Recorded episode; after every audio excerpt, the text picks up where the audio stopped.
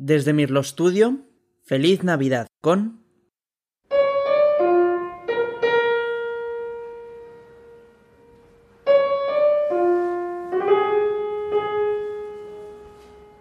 Soy Manuel Ginferrer y en el podcast de esta semana me gustaría rendir un pequeño homenaje a una de las obras de música clásica que más me acompañó durante mi infancia en estas fechas. Se trata del primer coro del oratorio de Navidad de un hombre profundamente espiritual y creyente, además de un compositor que compuso más de mil obras. Y aunque vivió en el siglo XVIII, no compuso ninguna ópera. Escuchad cómo esta obra empieza llena de felicidad, ya que el niño Jesús va a nacer en breves semanas. El coro canta estas palabras Alegraos y cantad felices, celebrad este tiempo, glorificad lo que el Altísimo ha hecho en este día. Dejad vuestros temores y vuestras quejas, unid vuestras voces para cantar la gloria de Dios. Es una invitación a celebrar a la que nos llevan los tambores. ¿Adivináis quién la compuso?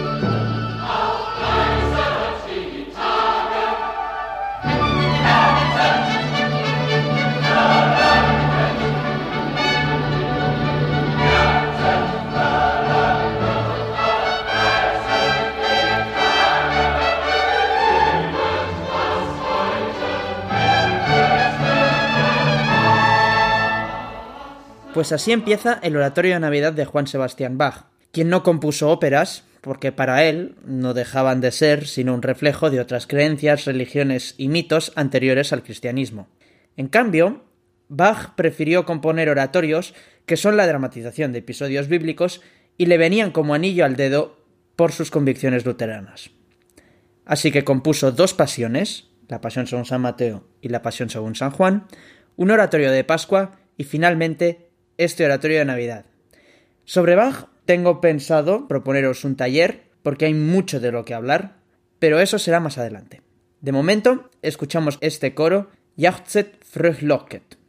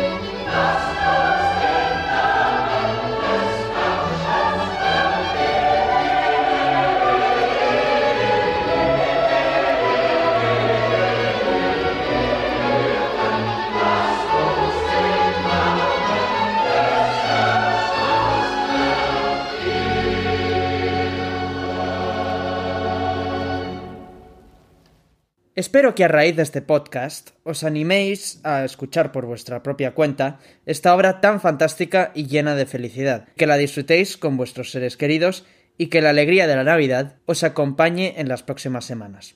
Un fuerte abrazo desde Mirlo Studio.